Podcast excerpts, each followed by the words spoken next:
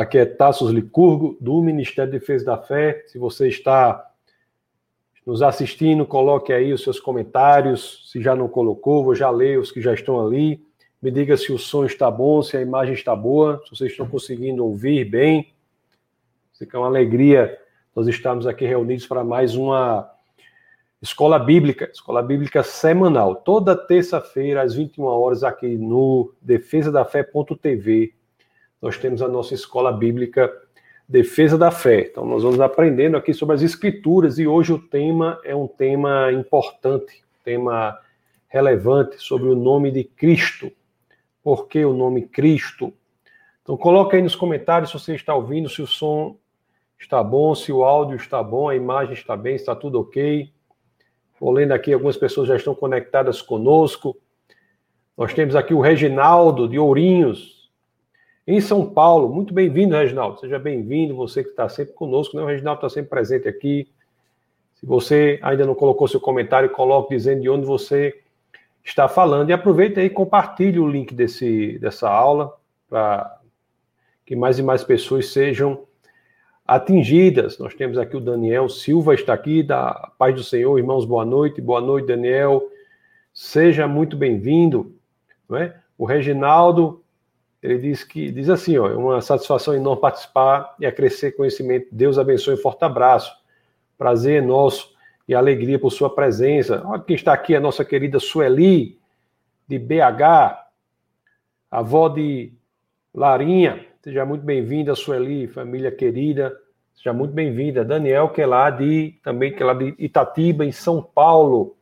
Quem está aqui, ó, a Dani, Dani Lacerda, nossa querida amiga está aqui, graça e paz, graça e paz. O Orlando Licurgo, meu filho, também está aqui conectado, está assistindo de Brasília. Nós temos aqui o pastor Alexandre Campelo, da, do Defesa da Fé, da Boa Noite, Boa Noite, e também a pastora Jane também está aqui, também de Defesa da Fé, diz graça e paz a todos, já na expectativa. Quem está aqui conosco também é o Gerson, Gerson lá do Rio de Janeiro, Nova Iguaçu, no Rio de Janeiro. Seja muito bem-vindo, Gerson. Boa noite para você. Quem está conosco aqui é Ana Paula, que dá boa noite. Boa noite, Ana Paula. Seja muito bem-vinda. Nosso querido Kardec está aqui. Então aproveite, pessoal, esse tempo aí para compartilhar o link com mais e mais pessoas. Avisem para que as pessoas possam fazer parte desse movimento. Kardec dá boa noite a todos. De serviço, mas aqui fazendo o possível para acompanhar o estudo. Que bom, né? Bota aí o, ou o som, ou o vídeo aí, você vai olhando. O Jocélio está aqui também, da boa noite, pastor, boa noite. Nós temos o querido Ricardo Rodrigues, sua família está aqui. Pastora Jane nos disse que o som está muito bom, a imagem também, estão perfeitos. O Reginaldo disse que está bom também, que bom. A, a Luzia, Luzia Miemex, está aqui. Paz de Deus de Itaí. Seja muito bem-vinda. O nosso querido Franklin também está aqui. Muito bem-vindo, Franklin, nosso querido Franklin. Lucielma, sempre acompanha Defesa da Fé, está conectada com Defesa da Fé. E você também pode estar conectado com Defesa da Fé. Da boa noite, é de Americana em São Paulo. Olha aqui, de Salto em São Paulo, Gilmara também, tudo Defesa da Fé, está aqui. Rai, lá de Parnamirim, no Rio Grande do Norte. O nosso querido. Olá, Rai, um abraço para você. Ah, o Serrano, também de Natal, está aqui. Ou seja, o pessoal está aqui também, o Gerson, Caio, tá boa noite a todos. Jocélio, vamos mais uma noite para aprendermos as Escrituras. Jocélio, esposa de Fortaleza. É isso, pessoal. Toda terça-feira, às 21 horas, nós estamos aqui. E o Gerson diz assim: satisfação conhecer minha família em Cristo. Bem, muito bem, Gerson. A Elizabeth Andrade diz boa noite, está em Parnamirim. E o nosso querido Diego de, diz assim: deixa um like. Ainda bem que você lembrou, Diego. Pessoal, então deixa o like aí. É importante que você deixe o seu like, tá bom? Porque ao deixar o like, o, o YouTube reconhece. É, tem um algoritmo lá do YouTube que faz com que ele disponibilize esse vídeo para mais e mais pessoas. Então deixa o like aí, por favor. Então vamos começar a nossa escola bíblica de hoje.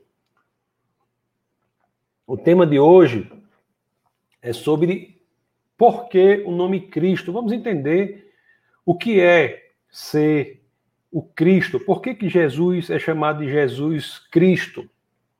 Nós sabemos, meus amados irmãos, meus queridos irmãos, que o cristianismo é um conjunto de conhecimento, existe uma estrutura, uma doutrina, uma, uma palavra escrita, as escrituras trazem um arcabouço de conhecimento, que é o cristianismo.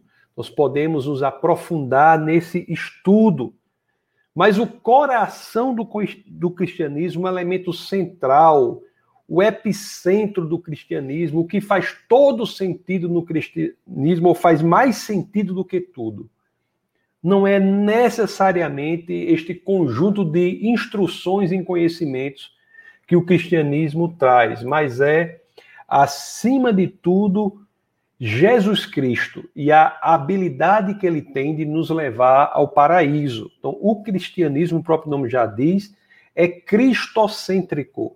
Então, muitas vezes nós somos tentados a nos aproximarmos de um conjunto de, de informações, instruções, de uma doutrina, e às vezes nos afastamos daquele que é a razão de ser do cristianismo, que é Jesus, o Cristo, Jesus de Nazaré.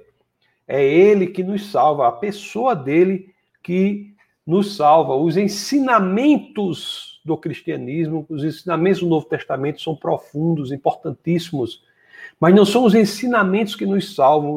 aquele que nos salva é uma pessoa, é Jesus Cristo. E, portanto, o sentido do cristianismo, em última instância, é o entendimento de se Jesus tem ou não a capacidade de nos levar ao paraíso. Então, essa é a grande questão que as pessoas devem enfrentar no cristianismo. É por isso que a Bíblia ela nos traz uma informação que eu, tenho, eu sempre digo que é a passagem do, em todos os livros religiosos é a passagem mais corajosa que existe. Ela está lá na primeira epístola aos Coríntios, no capítulo 15, no verso 14, e também essa mesma informação está logo depois, né, no verso 17. Deixa eu abrir aqui para vocês. Então, já convido vocês a abrir as escrituras em 1 Coríntios 15 e 14. Deixa eu abrir aqui. Primeira epístola de Paulo aos Coríntios, no capítulo 15, no verso 14. As escrituras dizem assim, olha como as escrituras dizem, elas dizem assim: E se Cristo não ressuscitou, se Jesus Cristo não ressuscitou, é inútil a nossa pregação, como também inútil é a fé que vocês têm. Mais à frente, ó, verso 16, no verso 17 diz: "E se Cristo não ressuscitou, inútil é a fé que vocês têm e ainda não estão e ainda estão em seus pecados." Então, o elemento central do cristianismo é de fato a ressurreição de Jesus. A ressurreição de um homem, o homem vencer a morte, um homem vence a morte. E, portanto, o elemento central do cristianismo não é uma ideia, mas uma evidência de que Jesus é diferente de todos os demais. É uma evidência. Se Jesus não houvesse ressuscitado, nós estaríamos perdidos, por mais belo que fosse o cristianismo. O elemento que nos dá esperança é a ressurreição de Cristo. É a ressurreição de Cristo. É por eles ter sido capaz de vencer a morte que encontramos esperança. É Cristo. Veja que é tão ele que o cristianismo é diferente de todas as demais religiões. Cristo é diferente de todos os demais líderes religiosos, todos os demais. Já se diz que Existem líderes religiosos que podem ter apresentado um conjunto de disciplinas espirituais e ter apontado para esse conjunto e, ter dito assim: olha, siga isso, esse aqui é o caminho. Mas Jesus, ele não apenas aponta para o caminho, ele diz: eu sou o caminho. Então, Jesus não é apenas aquele que aponta para o caminho, ele é o próprio caminho. João 14,6, Jesus diz: Eu sou o caminho. Então, há também o grupos de religião, de religiões em que os seus líderes apresentam um discurso e dizem: esse discurso é a verdade. Mas com Cristo é diferente. Jesus não apenas aponta a verdade, mas ele diz de si próprio ser a verdade. João 14, 6, mais uma vez. Jesus diz: Eu sou o caminho, a verdade. Ele diz: Eu sou a verdade. E há religiões em que você tem as pessoas que dizem: faça isso, faça aquilo e faça aquilo outro, e você encontrará a vida. Mas com Jesus Cristo é diferente. Jesus Cristo diz: Eu sou a vida. Então você veja que o cristianismo e a expressão de religiosidade no cristianismo é cristocêntrica. Cristo deve estar no centro. Nenhum outro lugar você verá nada parecido como nós vemos em João 14,16, que eu tenho fal, fal, é, falado para 14,6, que eu tenho falado para vocês, em nenhum outro lugar nós vemos algo parecido com isso. Nós temos Jesus de Nazaré dizendo aqui o que é que ele diz? Eu sou o caminho, a verdade e a vida. Ninguém vem ao Pai senão por mim. Não é que ele aponte o caminho, que ele entregue um conjunto de informações que sejam verdadeiras e que ele aponte o lugar em que você encontrará a vida. Não, ele é tudo isso. Eu sou o caminho, a verdade e a vida. Ele é a carta e o carteiro, a mensagem e o mensageiro. Ele é o centro do cristianismo. É Jesus. Ele é o centro.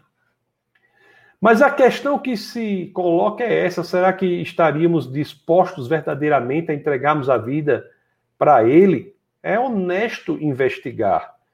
Porque Jesus diz de si que é tudo isso. Então, ele se propõe a ser a solução para todos os maiores problemas da humanidade.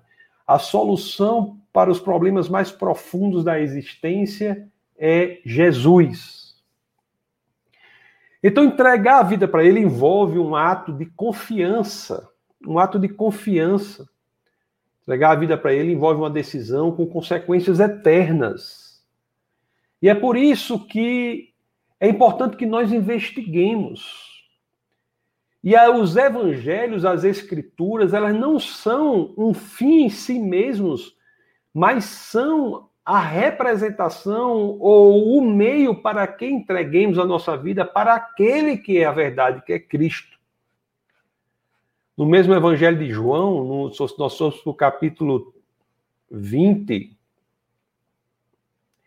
João, no capítulo 20, no verso 31, as Escrituras dizem assim: Olhe a razão de ser das Escrituras, a razão de ser do, dos Evangelhos. Olhe a razão de ser de tudo isso. Olha o que as Escrituras dizem. Mas esses foram escritos para que vocês creiam que Jesus é o Cristo, o Filho de Deus, e crendo, tenham vida em seu nome. Então, há uma dimensão prática, uma dimensão real, uma dimensão de mudança de vida na exposição ao Evangelho. Os Evangelhos são escritos não para que nós nos impressionemos diante da mensagem, mas para que, ao lermos o Evangelho, nós tomemos uma decisão. Temos que tomar uma decisão diante das evidências que são postas ali. Os evangelhos trazem evidências, trazem fatos, e esses fatos pedem que nós tomemos uma decisão. É ou não Cristo? É ou não Jesus o Cristo, o Filho de Deus? Temos que investigar isso. Se ele é o Cristo, isso traz uma dimensão prática, real, transformadora para a nossa existência. Nós ganhamos vida em seu nome. Então veja que não é como as filosofias que buscam o conhecimento da verdade. É mais do que isso. Ela, ela, as, elas, as escrituras, apresentam o Cristo como a própria verdade. e trazem um elemento prático, real, transformador, que é a obtenção da vida. Mas será que estamos preparados para isso? Então, é por isso que é importante e é muito salutar que as questões sejam feitas verdadeiramente. Hoje à tarde recebi uma mensagem de um conhecido que dizia que o irmão dele iria comunicar ao pai que não mais acreditava em Deus. E são coisas que acontecem, são coisas reais, são coisas que cotidianamente nós temos que lidar com situações como essas. Mas antes de nos impressionarmos, nós temos que verdadeiramente dizer a esta pessoa e a todas as demais: antes de você tomar qualquer decisão, investigue e pergunte por que devemos crer. Porque muitas vezes as pessoas se afastam porque acham que devem crer por razões que não convencem. Devem crer porque a Bíblia, o pastor diz para crer, os pais dizem para crer. É importante que você questione por que eu devo crer. Essas perguntas honestas são importantes, porque elas levam as pessoas a uma situação em que tem de investigar e Jesus disse a verdade, não devemos ter medo da investigação. Isso é central. Muitos jovens abandonam o cristianismo porque sentem uma pressão para a crença sem o oferecimento de um ambiente em que possa haver questões, possa haver diálogos sobre as razões para a fé.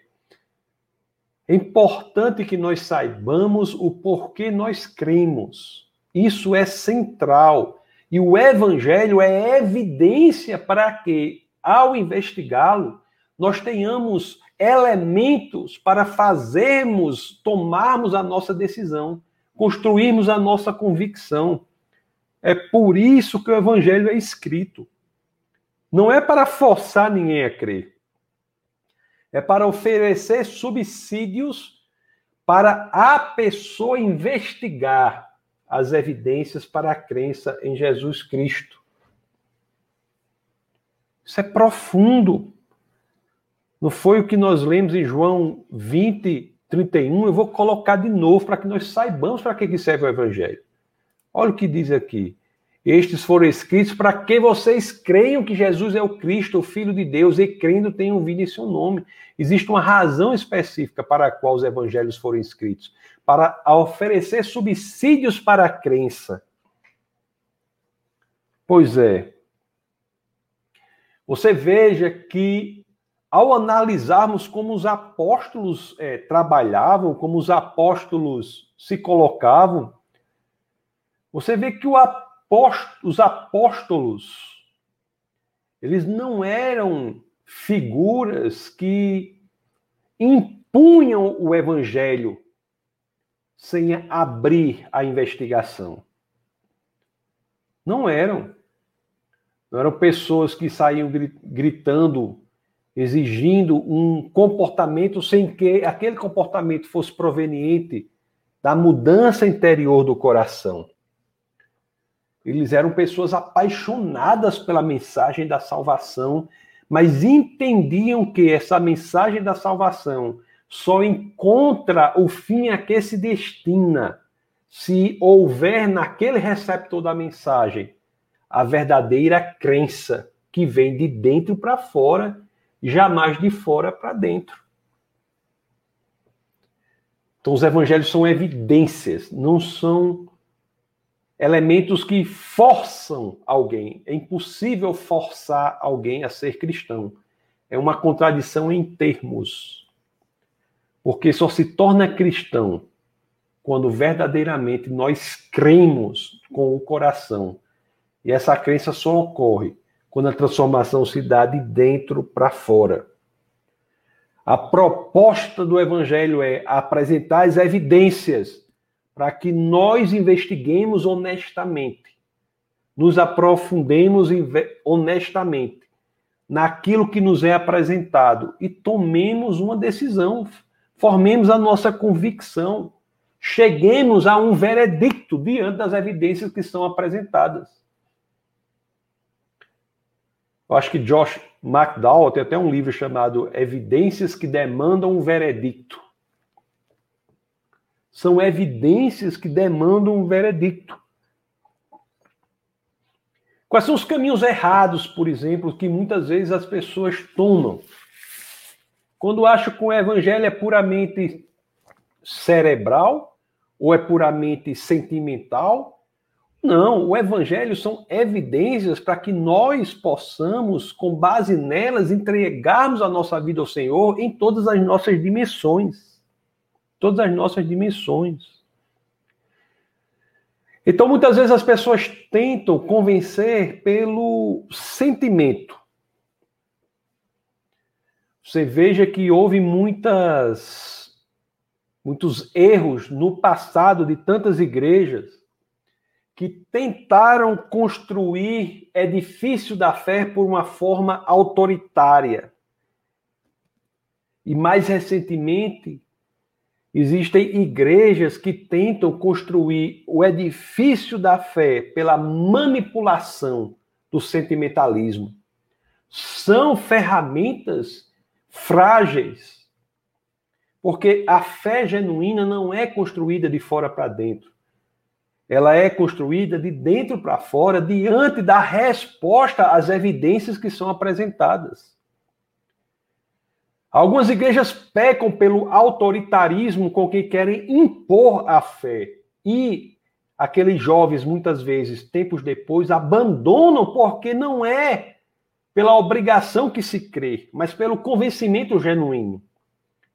E outras igrejas, mais recentemente, tentam focar na manipulação relativa ao jogo do sentimentalismo, enquanto muitas pessoas ficam dependentes daquele sentimentalismo. Mas quando encontram-se nos momentos mais obscuros da vida, naquelas situações em que as dúvidas batem à porta, que estão passando por situações difíceis, eles não têm nada sólido em que se segurar e fraquejam na fé. Suas pernas ficam cambaleantes na fé, porque aprenderam que fé é um sentimento. Interessante quantas pessoas constroem isso e se vinculam a isso e abandonam radicalmente o cristianismo no transcorrer da vida. Os apóstolos não eram assim. Os apóstolos não eram assim.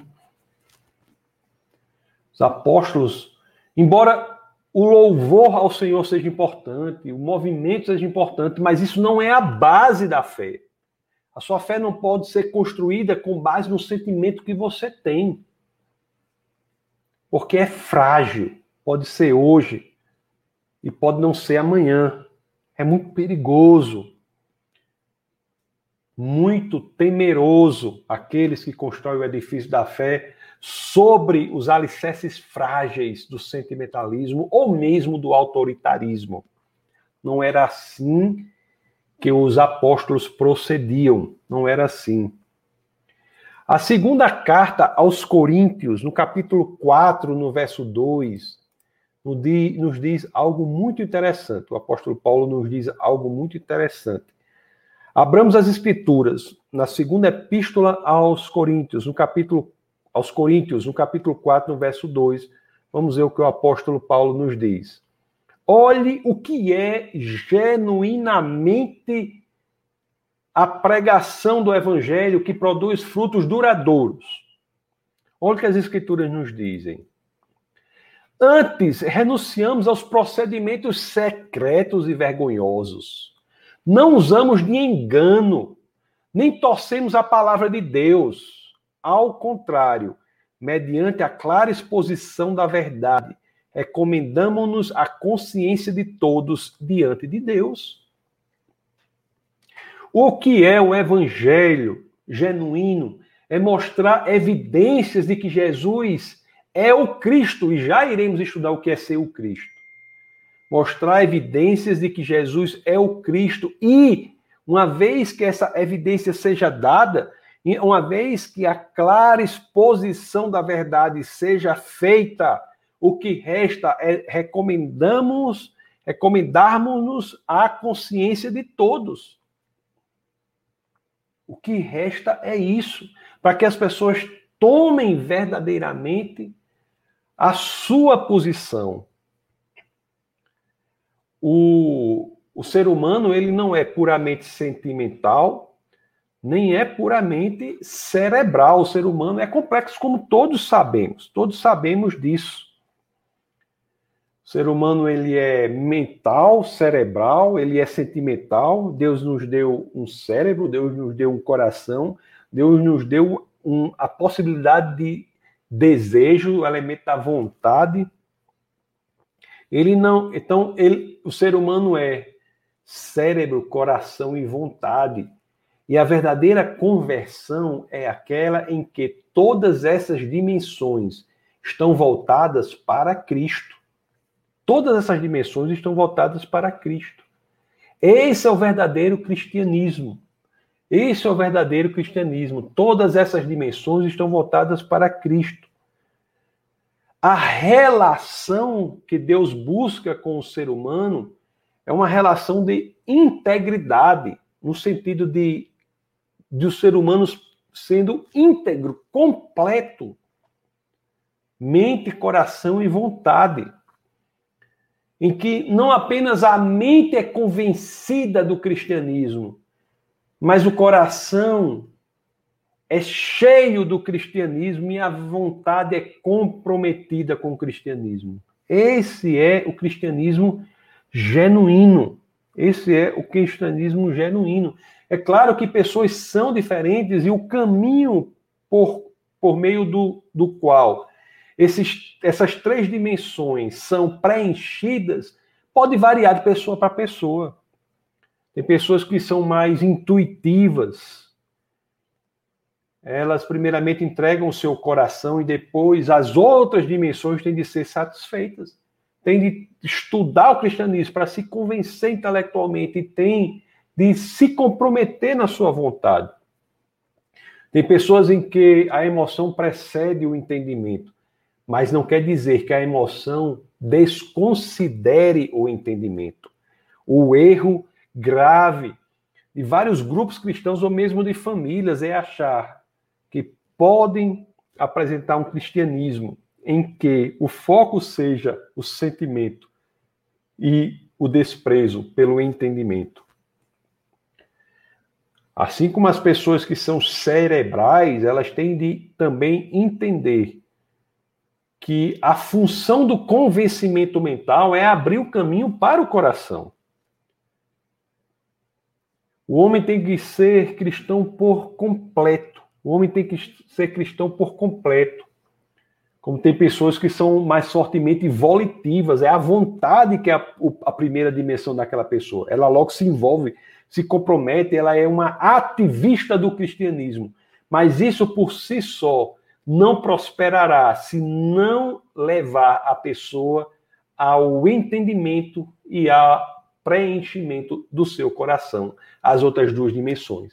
São essas três dimensões da vontade, do coração e do entendimento. O cérebro, o coração e a vontade têm de ser captadas pela beleza do cristianismo. O que importa desse relacionamento integral é que a pessoa esteja por completa relacionada com Deus. Por completa relacionada com Deus. E é para isso e não para outra coisa que as escrituras nos são dadas. Então, às vezes, nós nos deparamos com as escrituras como se aquilo não tivesse um fim específico. Tem, tem um fim específico de apresentar evidências para que as pessoas, honestamente se debruçando sobre essas evidências, possam se comprometer com Deus em todas essas dimensões. Os evangelhos são um conjunto, uma argumentação de evidência para Cristo. É isso que são os evangelhos. Ou, mais uma vez, citando o livro de Josh McDowell, são evidências que demandam um veredicto. são evidências. O veredicto é de cada um. O evangelho apresenta evidências. E nós, diante dessas evidências, vamos formar o nosso veredicto. O grande problema é que muitos não querem formar o veredicto apesar das evidências. E não querem porque se colocam de forma preconceituosa diante das evidências que são apresentadas pelo cristianismo, pela, pelas escrituras, pela Bíblia. Muitos têm preconceito contra as evidências a favor de Jesus. A cultura da contemporaneidade, ela é altamente preconceituosa contra análise honesta das evidências que apontam a Jesus como Salvador do mundo. Se você quiser falar que tem evidências, falar sobre evidências de Jesus é o Salvador do mundo, muitas e muitas pessoas simplesmente se, se colocarão de forma preconceituosa contra essas evidências sem nem sequer analisá-las seriamente. E este é o problema. O preconceito é um problema muito forte contra o cristianismo. A falta de tolerância é um problema muito forte contra o cristianismo. As pessoas simplesmente não são tolerantes para simplesmente ouvirem e analisarem as evidências que são apresentadas a favor de Cristo não são. E parte desse preconceito é que, mesmo que essas pessoas não saibam muito sobre as evidências que ali estão, uma coisa elas sabem: que se essas evidências o convencerem, essas evidências transformarão a direção da vida delas para sempre. E muitas não querem nem ter a chance de terem suas vidas transformadas.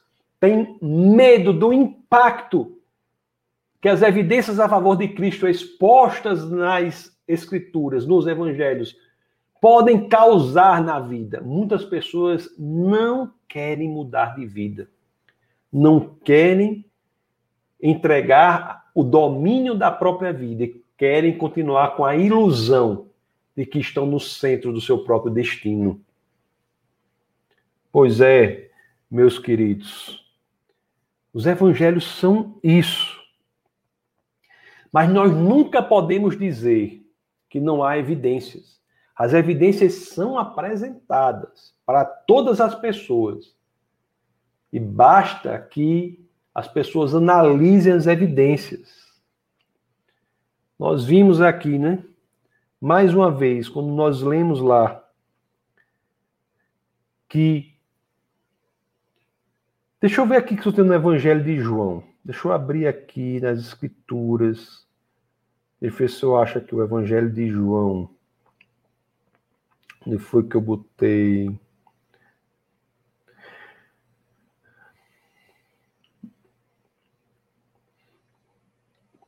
Passagem no Evangelho que diz que as as Escrituras são escritas para que nós creiamos que Jesus é o Cristo. Para que nós creiamos que Jesus é o Cristo. Lá que nós vemos em João 20, foi, foi 20 e 31? Exatamente, que nós já lemos isso, vou colocar mais uma vez aqui. Olha o que as Escrituras dizem. Mas estes foram escritos para que vocês creiam que Jesus é o Cristo. Que Jesus é o Cristo. Essa é a razão de ser das Escrituras. Jesus é o Cristo. E agora nós entramos nesse tema central que nós já vemos que os evangelhos são escritos para demonstração disso. Está entendendo o que está aqui? Olha o que está aqui mas estes foram escritos para que vocês creiam que Jesus é o Cristo. E crendo, tenham a vida em seu nome. As escrituras foram escritas para que creiamos que Jesus é o Cristo. Jesus é o Cristo. Essa é Este é o resumo, é a síntese, a essência do Evangelho. É, Jesus é o Cristo. A fé cristã é resumida. Se você quer resumir a fé cristã, está aqui, ó, para que nós creiamos que Jesus é o Cristo.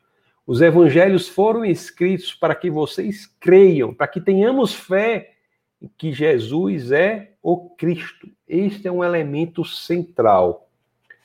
Mas o que é ser o Cristo? Né? O tema do nosso bate-papo de hoje, da nossa aula de hoje, da nossa escola bíblica semanal de hoje, é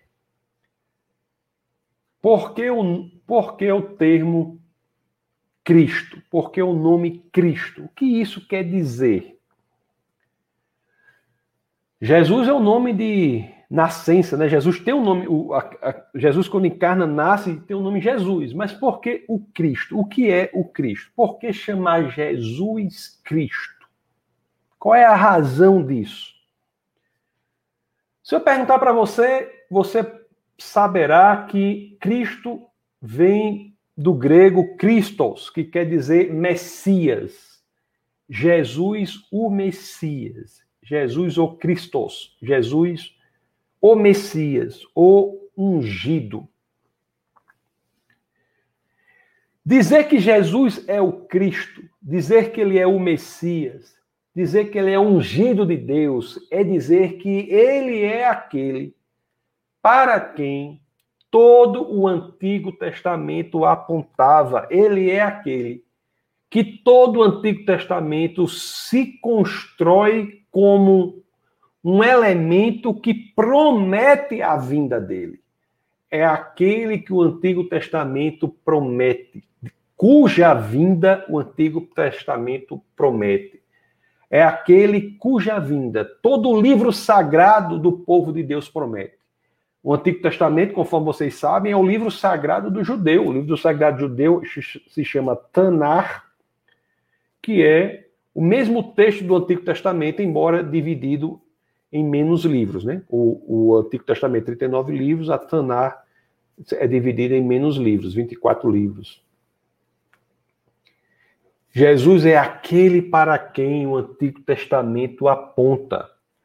É um título que identifica aquela pessoa como o prometido do Antigo Testamento. Aquele que é ungido por Deus. Agora, o que quer dizer ser ungido por Deus? Para que nós entendamos o que é o Cristo. Já vimos que o Cristo é aquele para quem o Antigo Testamento aponta, o ungido de Deus.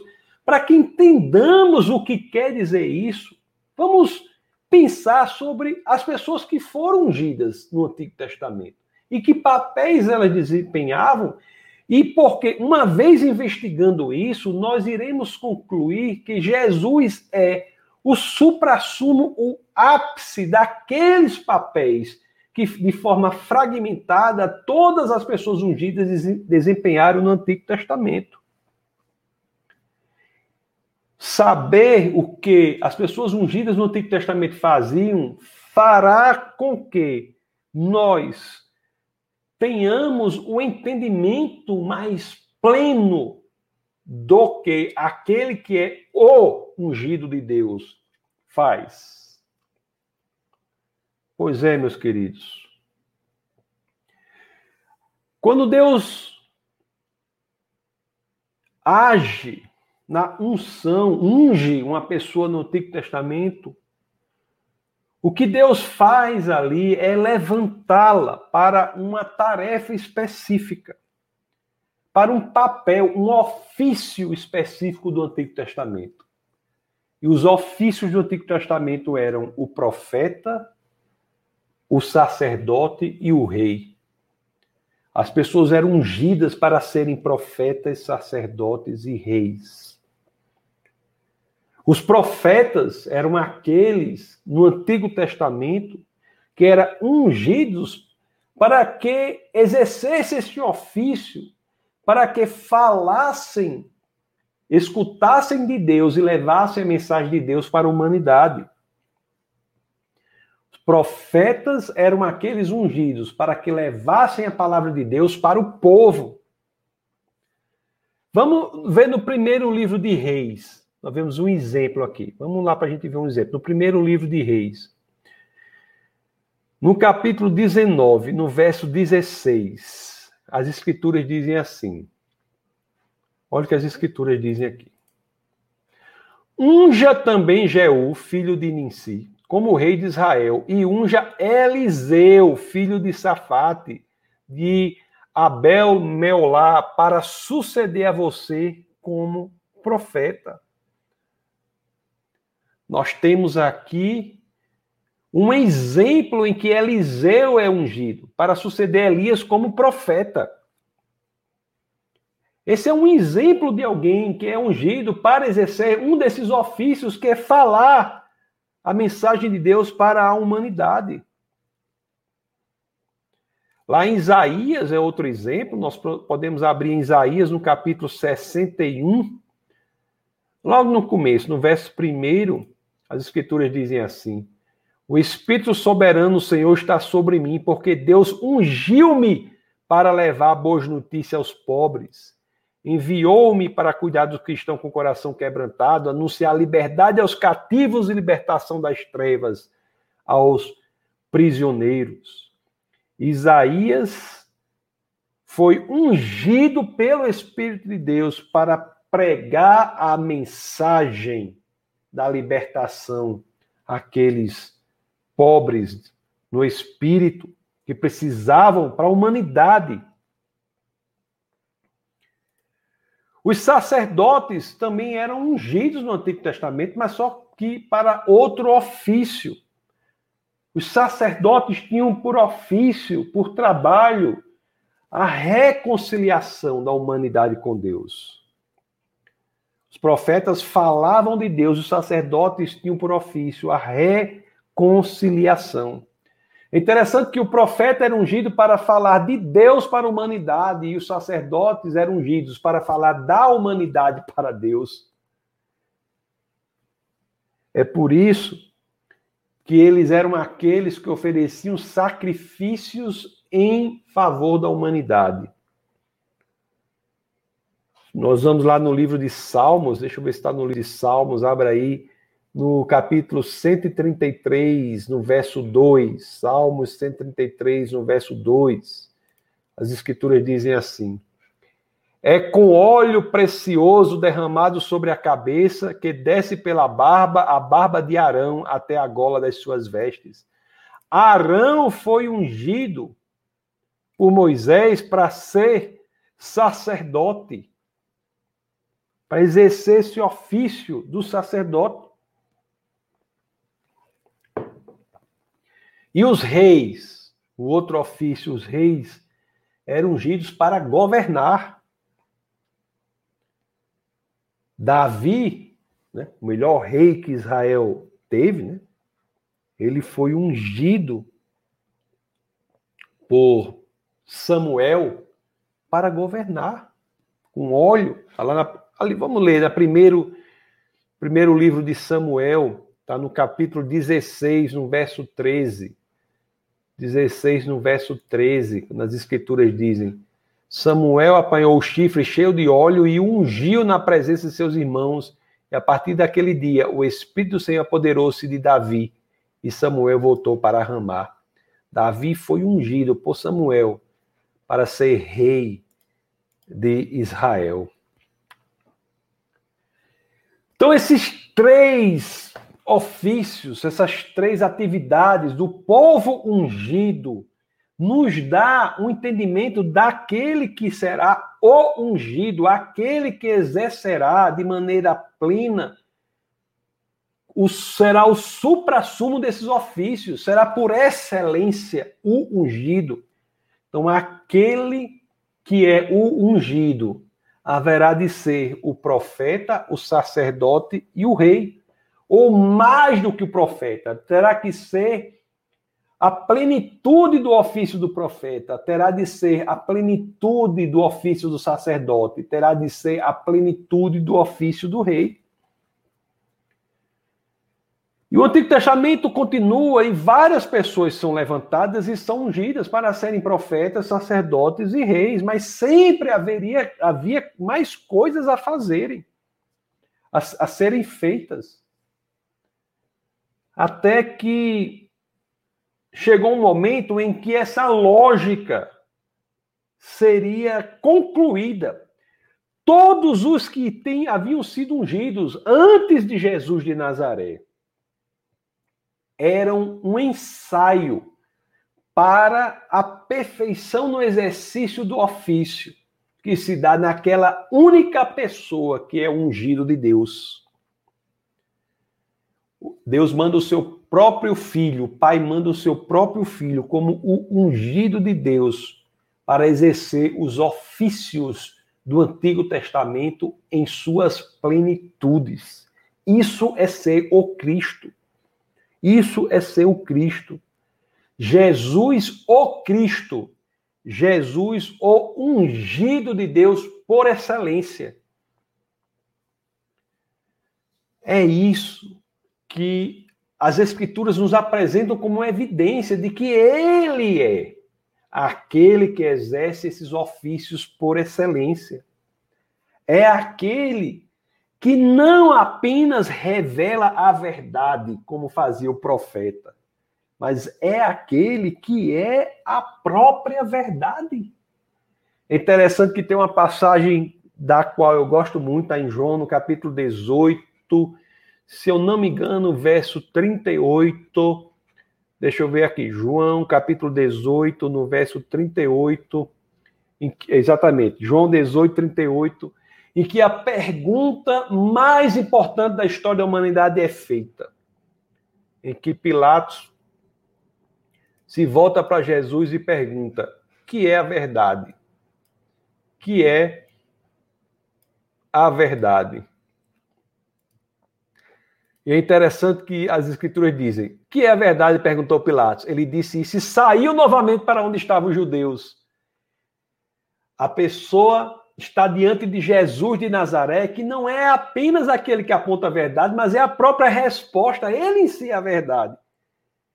E não espera, se volta e, e, e a escritura diz, ele disse isso e saiu novamente para onde estavam os judeus. Pergunta mais importante é feita, o que é a verdade? E aqui é feita para a própria resposta, e o perguntador, Pilatos, não espera, se volta e perde essa oportunidade. Que então Jesus, ele não é apenas como o profeta que fala a verdade, ele é mais do que o profeta, ele é para onde os profetas apontavam. Ele é de quem os profetas falavam. Ele não é aquele que fala a verdade, apenas ele é em si a própria verdade ele é o suprassumo do ofício do profeta. O suprassumo do ofício do profeta, porque ele é o que é em si a verdade. Da mesma forma, ele não é o sacerdote que traz sacrifícios em favor da humanidade perante Deus. Não apenas isso, ele é o suprassumo desse ofício. Porque ele é em si o próprio sacrifício perfeito.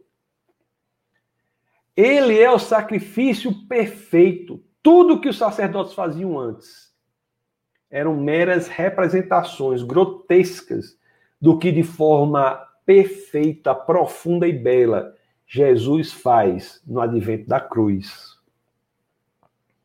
Ele não era como um rei que vencia grandes inimigos, vencia grandes batalhas. Ele era o suprassumo do rei, porque ele venceu o maior de todos os inimigos, que é a morte. Maior do que o Império Romano, maior do que qualquer império.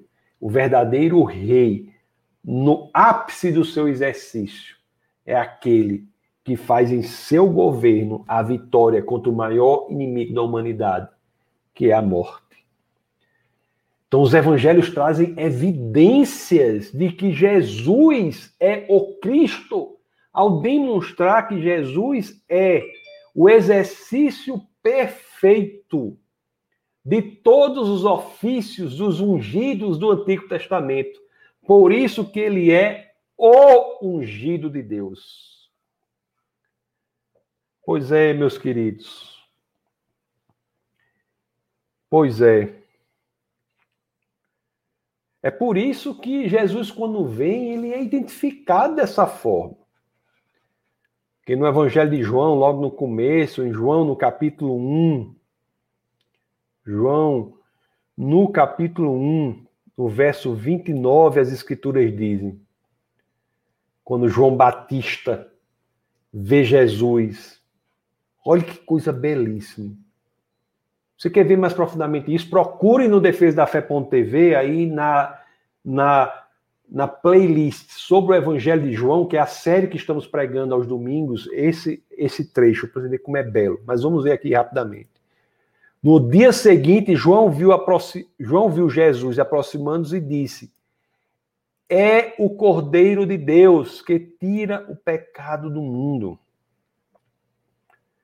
Você começa, as pessoas começam a identificar em Jesus o exercício pleno do ofício.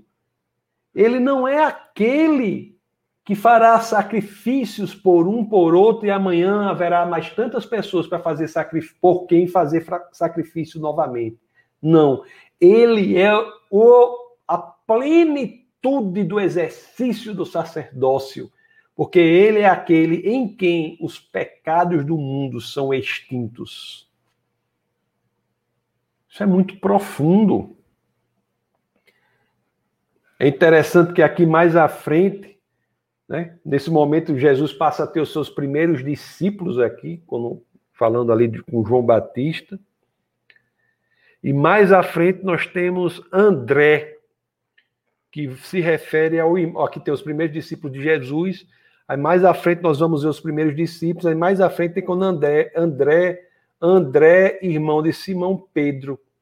Aí André vai apresentar, vai falar para o irmão dele, Pedro, sobre Jesus. E olhe o que é que André diz aqui no 41. Ó. O primeiro que ele encontrou foi Simão. O primeiro que André encontrou foi Simão, seu irmão, e lhe disse: Olha o que que diz, ó. Achamos o Messias, isto é, o Cristo. Achamos o Messias, isto é, o Cristo. Achamos aquele em quem os ofícios do Antigo Testamento encontram um nível perfeito achamos o Messias, o Cristo. Tudo de Cristo é a plenitude dos ofícios. Os ofícios em âmbito perfeito. Tudo. Até na morte. Na morte. Em João, lá, capítulo 19, no verso 30, o que é que Jesus diz?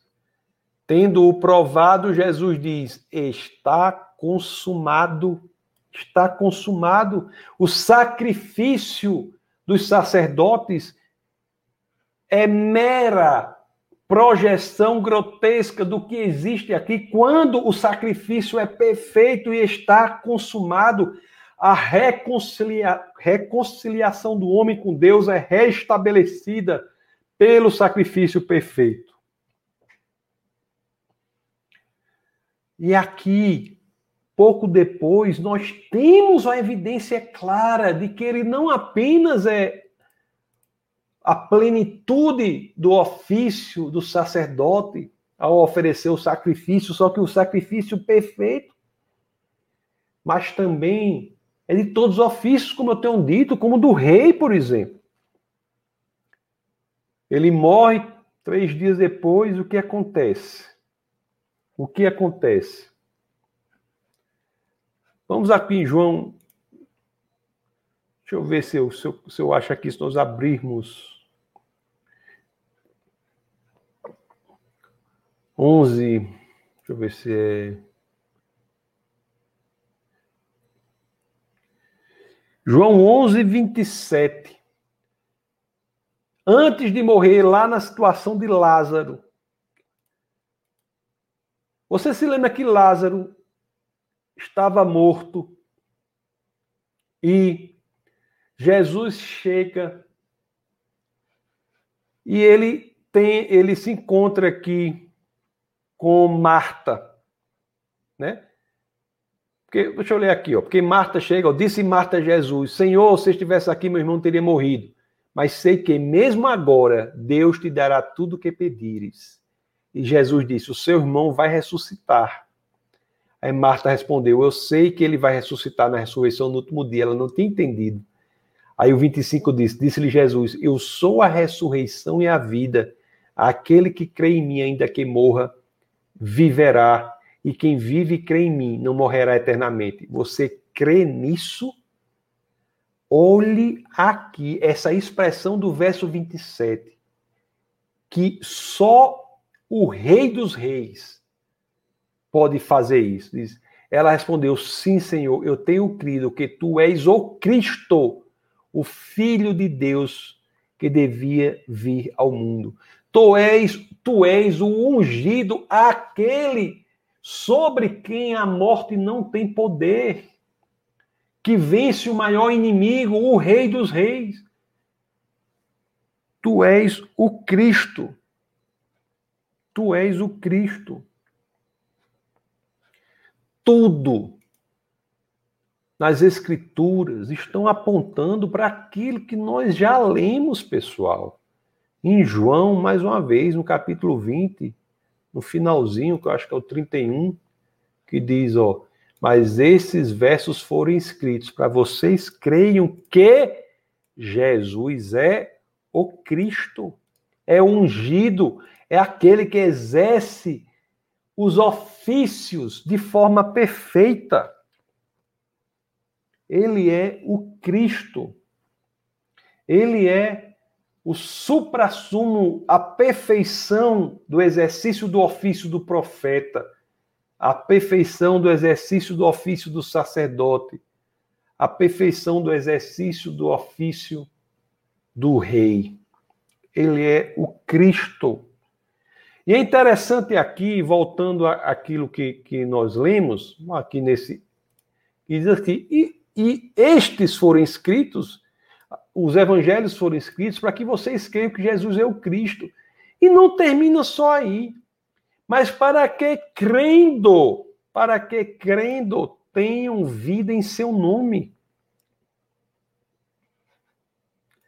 A fé que em Jesus como o ungido, o Cristo, não é um fim em si mesma.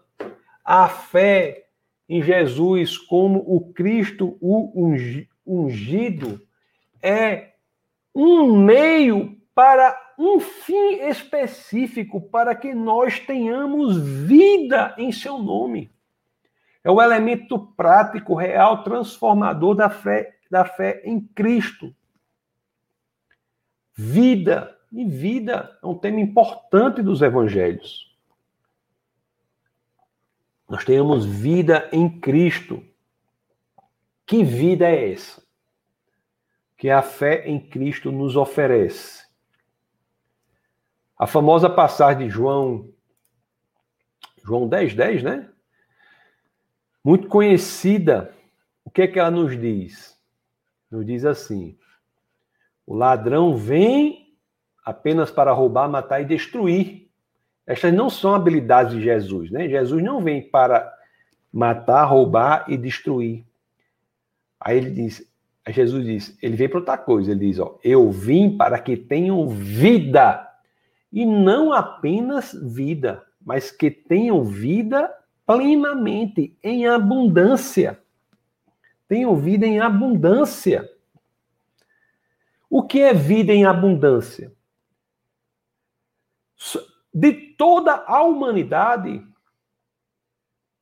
aqui na Terra, é a vida que a humanidade usufruía antes da queda, em que Adão e Eva usufruíram ainda no jardim. Ele veio para restabelecer esse tipo de vida.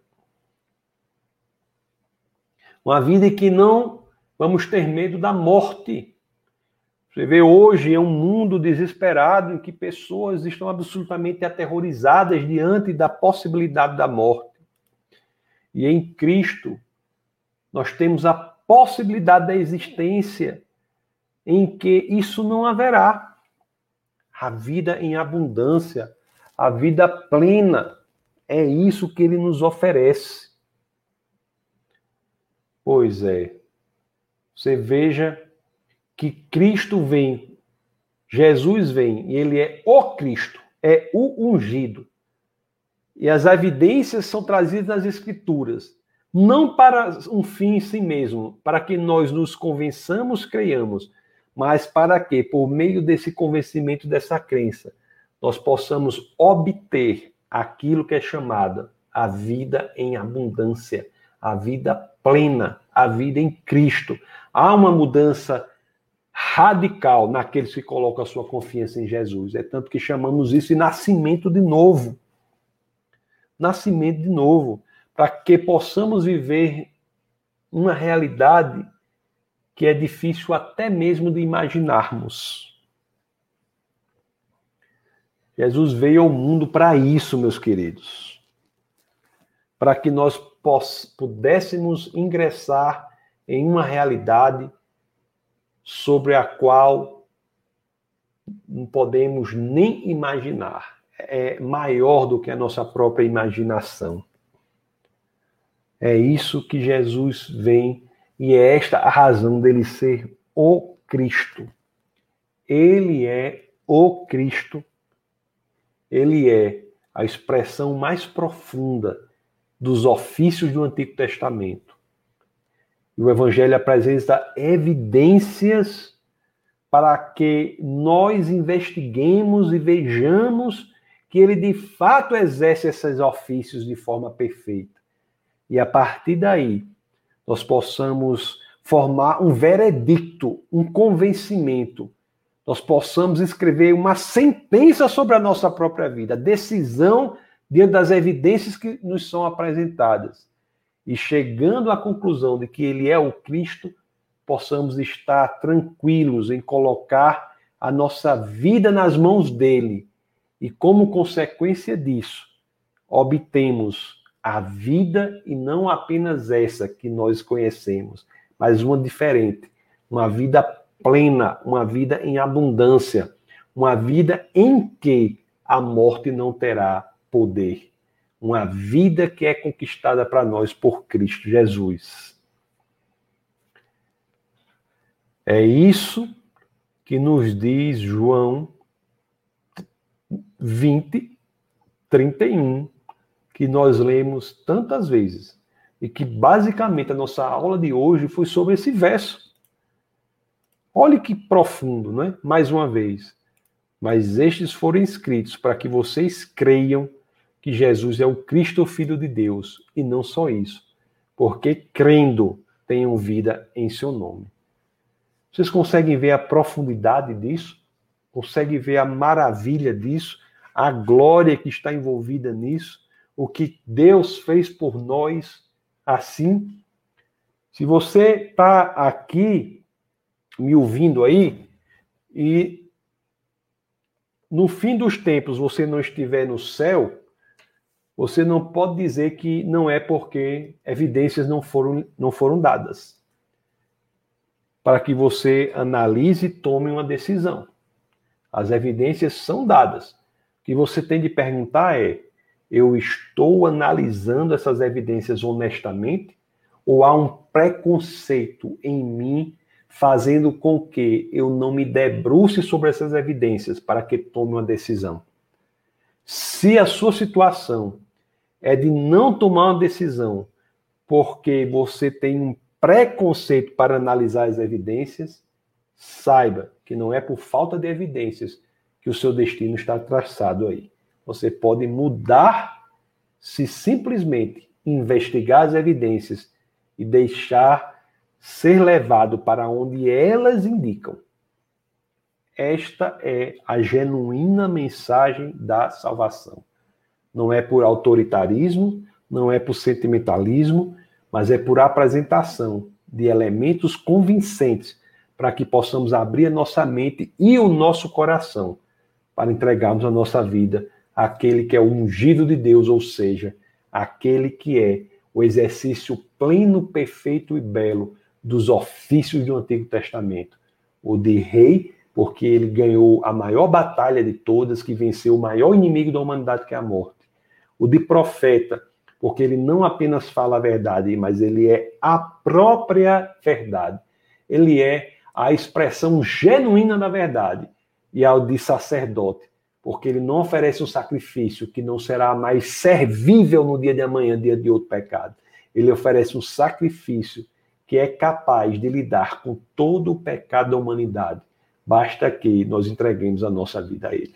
Ok? Meus queridos, na próxima aula, nós, vou já ler aqui os comentários, você pode colocar alguns. Na próxima aula, nós teremos uma, uma, uma, aula muito interessante, uma aula sobre o poder. O poder. O que é que torna uma igreja viva? vamos falar sobre poder. Entraremos no livro de Atos, claro. Você já sabe, né? Falaremos sobre Pentecostes, Atos 2, na próxima aula. Então, até aqui, deixa eu ler alguns, algumas mensagens que estão aqui. Você que, que é novo por aqui, você pode se inscrever no canal, né? defesadafé.tv. Marque aí o sininho para você receber as notificações, defesadafé.tv. Nós temos também um Instagram, que é o arroba Defesa da Fé. Tem o meu aí também, se você quiser seguir, que é o arroba tassos.licurgo. Tá bom? E se você quiser contribuir financeiramente com o Ministério, é muito importante também. Nós, o Ministério da Defesa da Fé, ele vive unicamente as contribuições e dízimos, dízimos e ofertas daquelas pessoas que estão vinculadas com o Ministério. Então, você tem a liberdade para fazer isso. Você fazendo isso, você, você contribui para que possamos atingir ainda mais pessoas. Todos os recursos são utilizados na manutenção e expansão do Ministério da Defesa da Fé. Tem o Pix aí, que é o CNPJ 23 119 112 1000 ao contrário 61. Ou se você preferir, o Pix pode ser feito pelo e-mail pix@ defesadafé.org, pix defesadafé.org. Toda a, toda a contribuição é importante para a manutenção da estrutura do Ministério, ok? Deixa eu ler aqui algumas questões, você pode colocar algumas questões. Deixa eu ver. Eu acho que eu, eu li até. Né? Defesa da Fé aqui, o equipe diz: não esqueça de deixar o like, compartilhe o link desta aula. Você ainda pode fazê-lo agora, né? Deixa o like se você ainda não deixou, é muito importante, nos ajuda a fazer com que o vídeo fique disponível para mais e mais pessoas. Então coloque aí também, tá bom? Então nós, deixa eu ver até onde eu li. Acho que foi até aqui o Diego, o Luciano dá boa noite. Luciano, seja muito bem-vindo. A Maria Ângela também está aqui. Boa noite, irmãos. Mais uma aula abençoada. Glória a Deus por isso. Está lá de Belo Horizonte. Está sempre presente aqui conosco. Seja muito bem-vindo. Pastor Jutsu, Defesa da Fé, está aqui. Boa noite, cheguei. He, he, he. Isso foi uma gargalhada que ele deu e transcreveu aqui para nós lermos. Desgraça e paz de Parnamirim. Grande pastor Jutsu, muito querido. Nós temos a professora Cris. Cris Lins, boa noite, a paz, seja muito bem-vinda. O Daniel diz assim: Pastor, qual a sua opinião sobre as pessoas que passam anos sendo crente depois voltam a idolatrar imagens feitas por mão, mãos de homens? Quando nós verdadeiramente somos crentes, nós aprendemos que não podemos colocar nada no lugar de Deus, né? Nada no lugar de Deus. E não apenas a idolatria de imagens né, feitas por mãos de homens, mas há muitas outras idolatrias que são muito perigosas. A idolatria da própria carreira profissional, a idolatria do dinheiro, a idolatria do próprio ministério. Olhe só que coisa. Tem pessoas que idolatram o próprio ministério cristão. E isso os afasta de Deus. Então, aqueles que são crentes e verdadeiramente crescem no Evangelho, eles entendem que não há nada a ser idolatrado. Que deve, toda a honra e toda a glória devem ser dadas ao Senhor. O gesto diz: mostramos na nossa vida, assim, a nossa, a nossa fé. Amém. Amém. A pastora Jéssica está aqui também, batendo palma. Grande pastora Jéssica. A Luana, da Graça e Paz, que maravilha. Gilberto, boa noite, a paz do Senhor. Seja muito bem-vindo, Gilberto. O grande João, nosso querido João, sua esposa Adriana estão aqui. Tá, boa noite e paz, seja muito bem-vinda. A Simone diz boa noite, graça e paz. Vou voltar na aula para recomeçar. Cheguei agora. é, a vantagem da internet é essa aí, né? Em aula passada, o senhor falou que Jesus não era profeta. E isso não é profeta, ele é aquele para quem os profetas apontam. Ele é aquele de quem os profetas falam. Ele é o exercício perfeito do ofício do profeta. Ele está acima do profeta.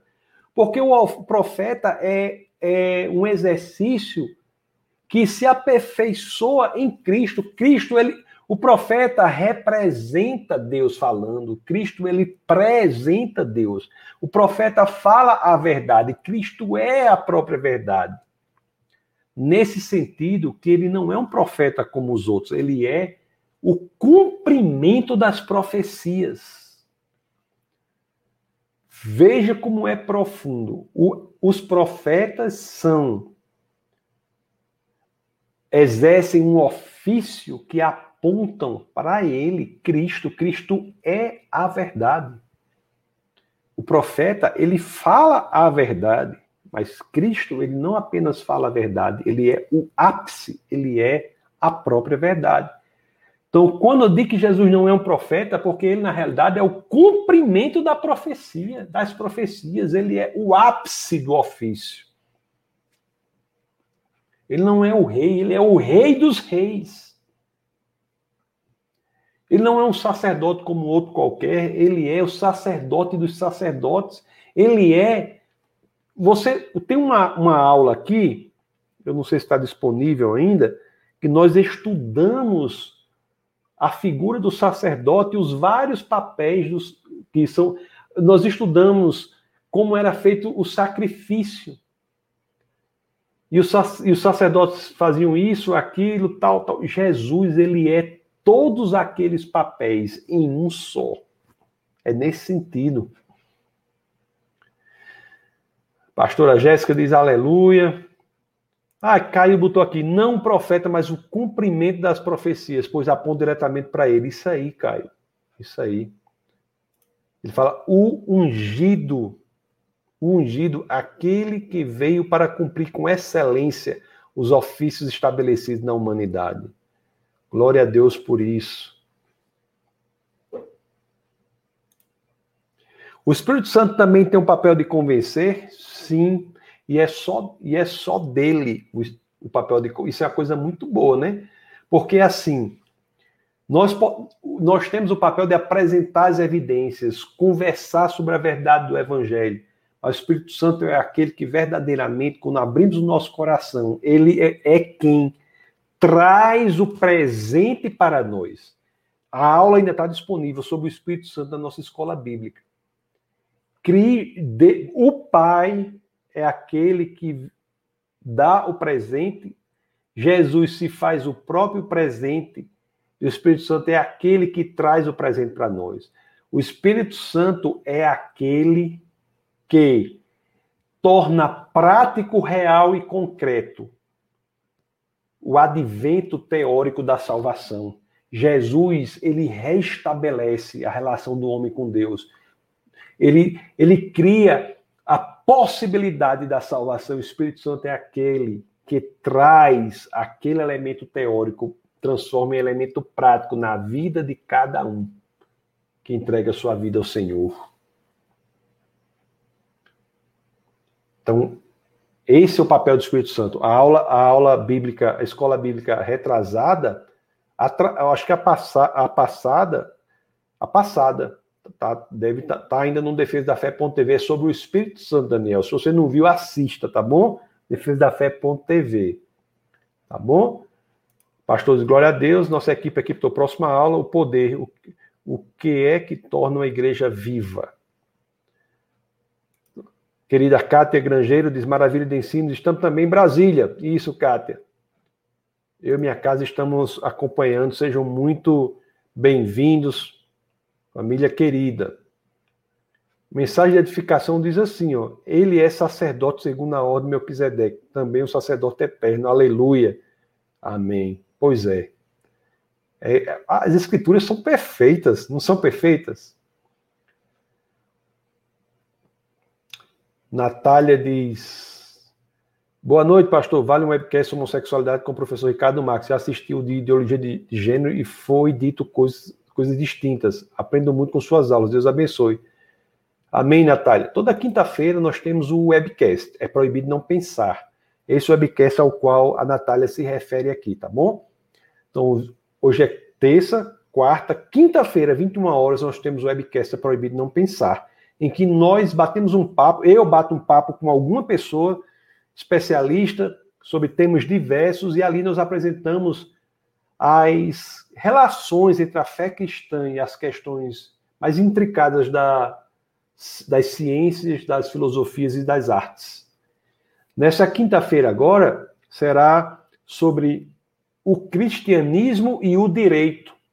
Nós iremos ver as grandes conquistas do direito que têm na realidade base no cristianismo. Então convide aí as pessoas da área do direito, pessoas interessadas de modo geral, curiosas de modo geral, porque às vezes nós somos abençoados tanto com a história do cristianismo e, e, e, e usufruímos dessas bênçãos e não sabemos que se deu graças a Cristo e ao movimento do cristianismo. Então, isso aí, o webcast é proibido não pensar toda quinta-feira às 21 horas. Serrando da glória a Deus.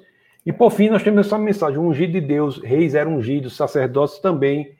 Ele, profeta de Deus, apóstolo de Deus, que alegria poder ser servo com toda simplicidade. Amém. Amém. É isso, meu querido. Nicole diz: Boa noite, pastor Tasso. Aprendi muito hoje. Muito obrigado. É uma honra a sua presença aqui. E o Pedro levanta uma questão que nós já lemos, é de que Deus levantaria um profeta como Moisés, que Deus te levantará um profeta no meio de ti como eu. Assim, se refere a Cristo. Essa passagem aqui nós já estudamos. Mas ele é um profeta em sua plenitude. É por isso que não é um profeta propriamente. Ele é o suprassumo do ofício do profeta. Todos os profetas apontam. Moisés aqui representa a lei. Ele é para onde a lei aponta. A lei aponta para Cristo. É nesse sentido. Mas essa passagem também nós tratamos dela quando falamos da, dessa questão. A próxima aula vai ser com a pastora Camila. É muito bom que a pastora Camila participe dessas aulas. Eu vou falar com ela para ela fazer um bate-papo com vocês aqui. A aula eu vou, eu, eu que dou essa aula da escola bíblica semanal, mas a pastora Camila tem muitas coisas que ela faz. Eu vou ver se orar a Deus aí para ela participar aqui. Pode participar, né? Seria uma boa, né? Será que podia participar ela também, né? Muito bom, Serrano, muito bem, viu? Meus queridos, muito obrigado pela presença de todos vocês. Que Deus os abençoe poderosamente. Quinta-feira agora, nosso webcast é proibido não pensar. Domingo, 18 horas, nós temos o nosso culto da palavra. Então, se conectem conosco, se conectem com o Defesa da Fé. Defesa da Fé é um ministério pentecostal. Ele ele é fundado sobre dois pilares, né? Ele se constrói e vive sobre esses dois pilares. O pilar, o pilar do crescimento no conhecimento da palavra de Deus e o pilar do crescimento em intimidade com o Espírito de Deus. Então, nós somos um ministério pentecostal, um ministério que acreditamos na intimidade com o Espírito de Deus, mas também acreditamos que Deus não quer o nosso coração e pede para que deixemos o cérebro do lado de fora da porta. Nós temos que amar a Deus, conforme foi dito até na aula de hoje, com todo o nosso cérebro, nosso coração e a nossa vontade. Ok? Então, Deus os abençoe grandemente. E não se esqueçam, aqui no Defesa da Fé é proibido não pensar. Um abração até quinta-feira, às 21 horas, no webcast aqui com a gente. Deus abençoe. Fiquem na paz.